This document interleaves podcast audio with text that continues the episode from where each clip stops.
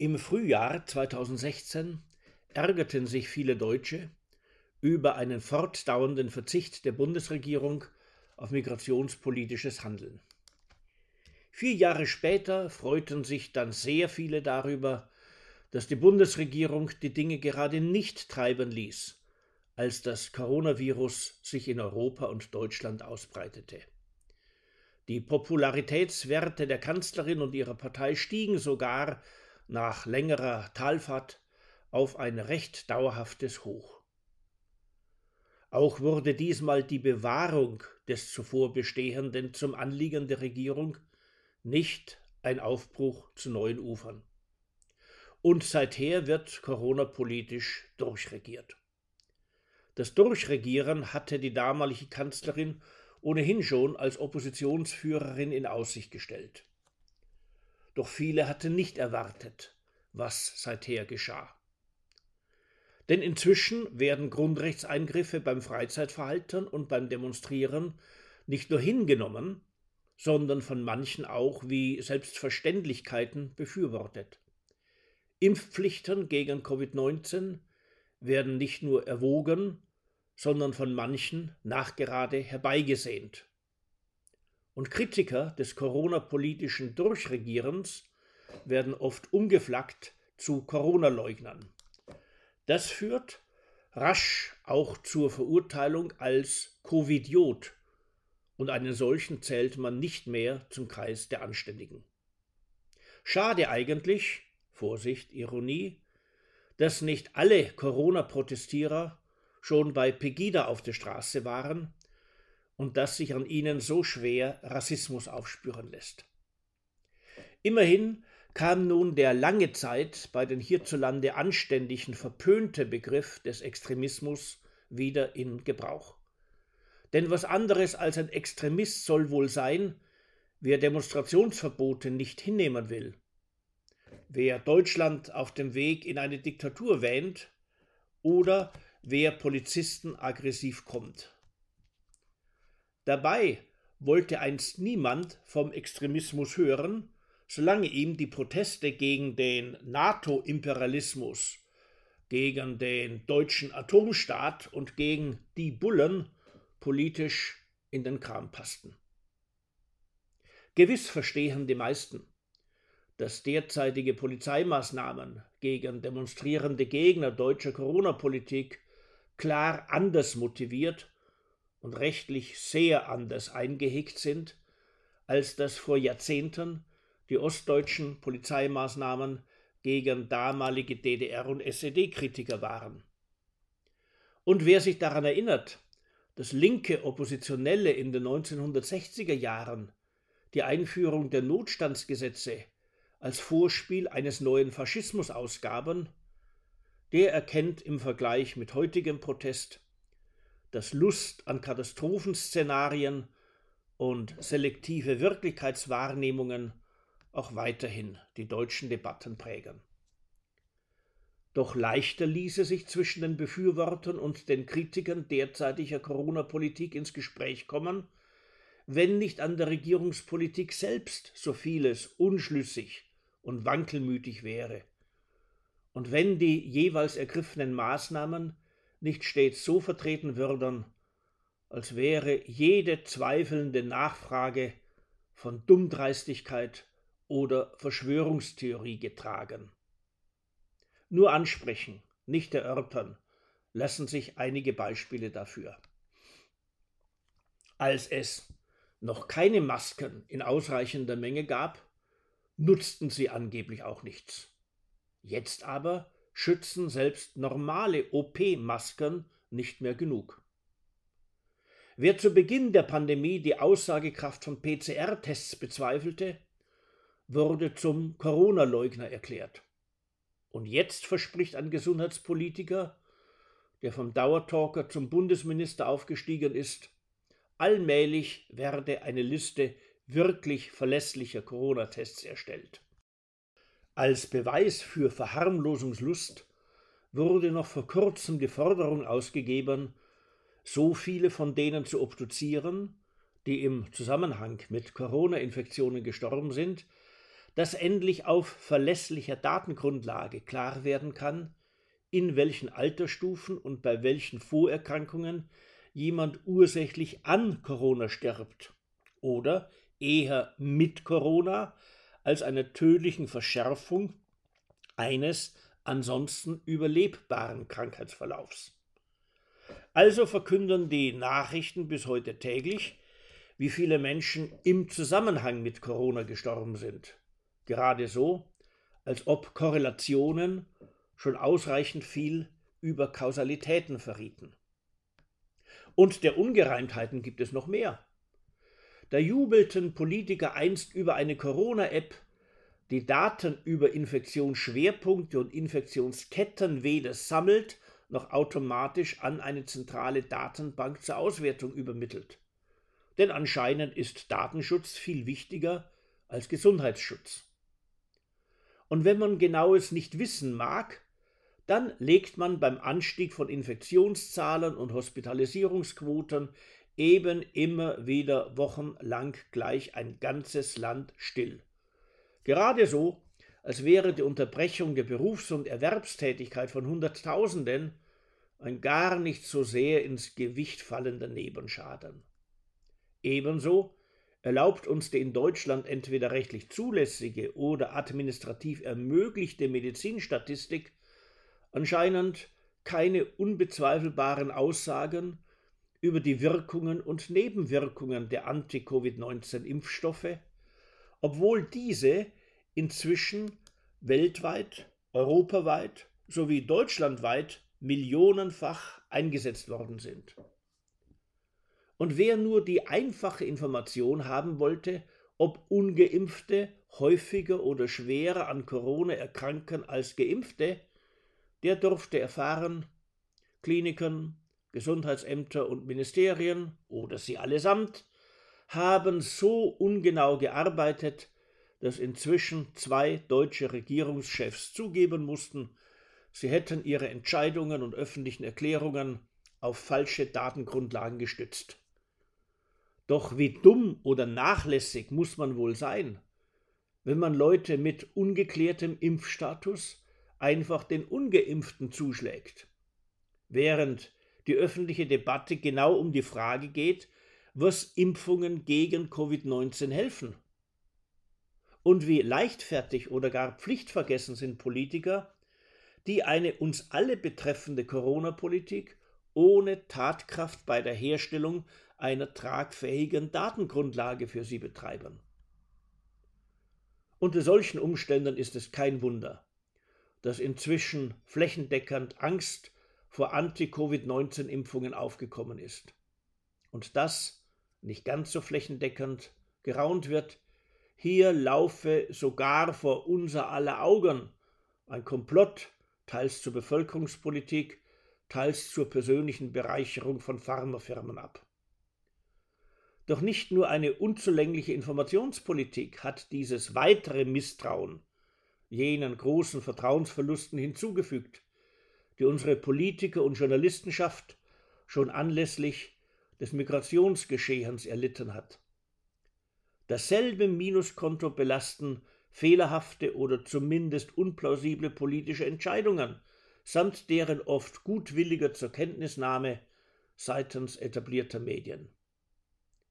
Nicht wirklich gekonnt war anfangs die Bestellung von Impfstoff, sodann die allein vom Prinzip Hoffnung getragene Schließung vieler Impfzentren und ist nun der Verzicht auf eine flächendeckende und fälschungssichere Dokumentation des Impfstatus.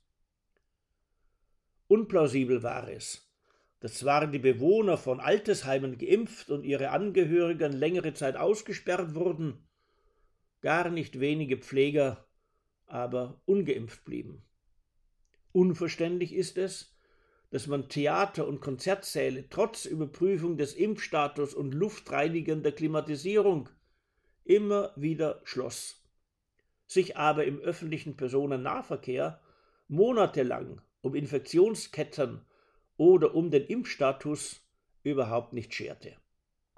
Oder dass Fußballspiele mit Tausenden von Zuschauern stattfinden durften, Demonstrationen von wenig hundert Teilnehmern aber polizeilich aufzulösen waren.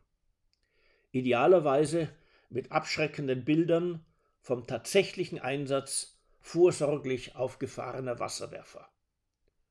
Natürlich, größere Demonstrationen waren eben verboten, Fußballspiele mit Publikum aber erlaubt. Doch warum dieser Unterschied? Vielleicht, weil die Polizei sich in einem Stadion wesentlich weniger gut durchsetzen kann als bei einer Straßendemonstration. Und weil am leichtesten dort durchregiert wird, wo man sich auf die Polizei zu stützen vermag. Doch natürlich machen sich entschlossene Protestierer von jeher daran, Polizeitaktikern möglichst zu unterlaufen, also ein Katz-und-Maus-Spiel aufzuführen. Das aber frustriert Polizisten. Greifen sie hingegen systematisch durch, dann erscheinen sie als Büttel eines autoritären Regimes. Beides sollte man unseren Ordnungskräften nicht antun. Oder eben doch, weil sich nur so die Autorität unseres Staates und von Politikerentscheidungen durchsetzen lässt? Das wäre ein überzeugendes Argument bloß in Verbindung mit der Behauptung, unsere Regierung wisse nun einmal, was für unser Land gut ist. Und Kritiker der Regierungspolitik wüssten das eben nicht. Wie schön einfach wäre alles, wenn es sich nur so verhielte. Doch offensichtlich improvisieren unsere Politiker schon seit vielen Monaten.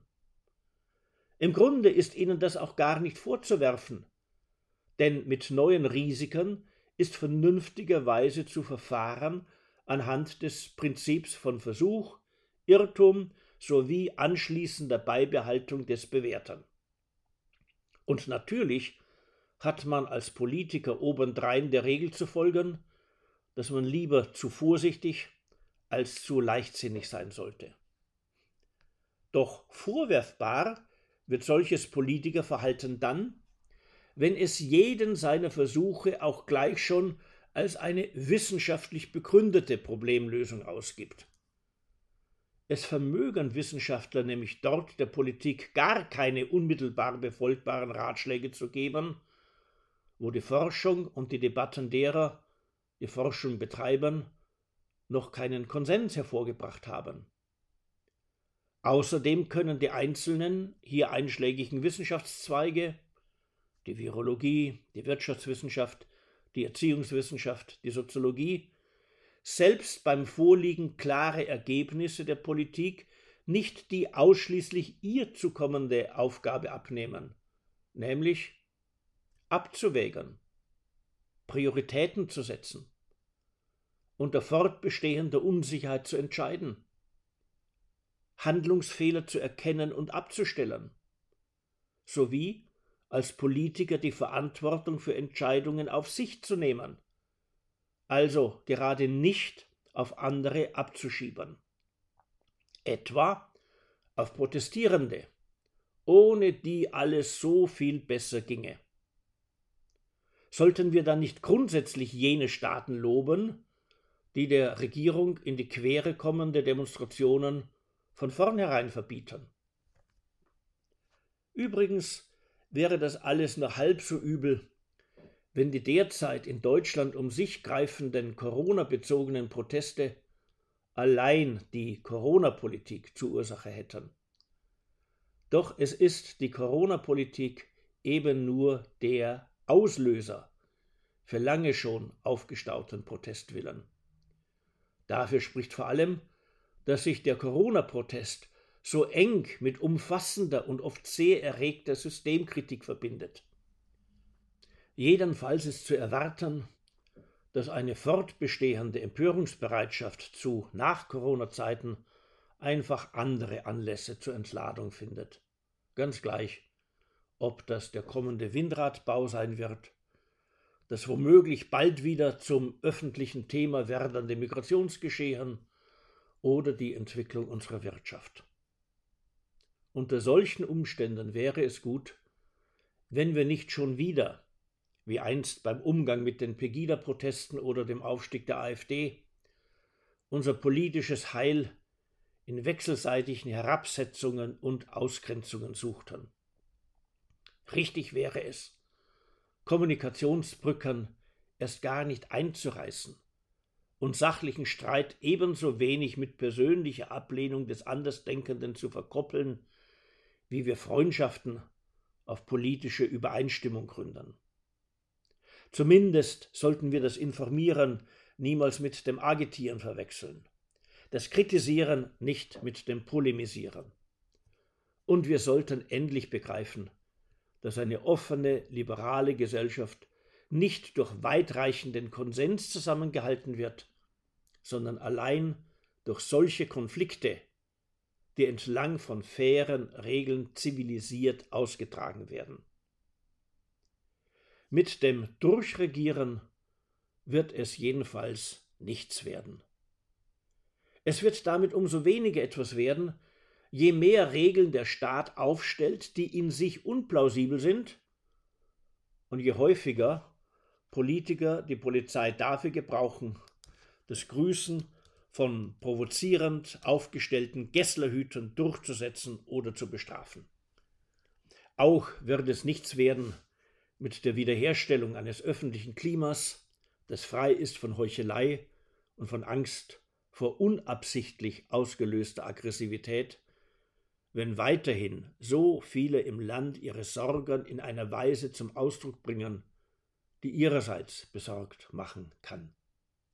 Es meint der Begriff des Gemeinwesens ja gerade nicht, dass man einander auf gemeine Weise kommen soll, ganz gleich, wie gute Gründe man dafür zu haben meint, sondern ein Gemeinwesen ist eines, in dem man ins gemeinsame Gespräch gelangt und gemeinsam getragene Problemlösungen herbeiführt. Das gelingt aber nur durch Orientierung an sorgfältig festgestellten Tatsachen, dank einer Anleitung allen Denkens und Argumentierens durch die Vernunft, sowie bei wechselseitig bereitwillig praktiziertem Anstand.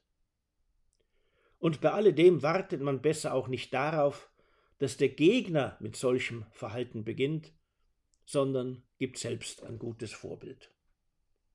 So besehen ist die Corona-Pandemie nicht nur eine Belastungsprobe für unser Gesundheitssystem und unser aller Geduld, sondern ganz wesentlich auch ein Zerreißtest für unsere ohnehin fadenscheinig gewordene politische Kultur. Um diesen Test zu überstehen, braucht es nicht einmal virologische Kenntnisse, ganz gleich, woher man sie bezieht. Es reicht guter Wille bei der Auseinandersetzung mit anderen.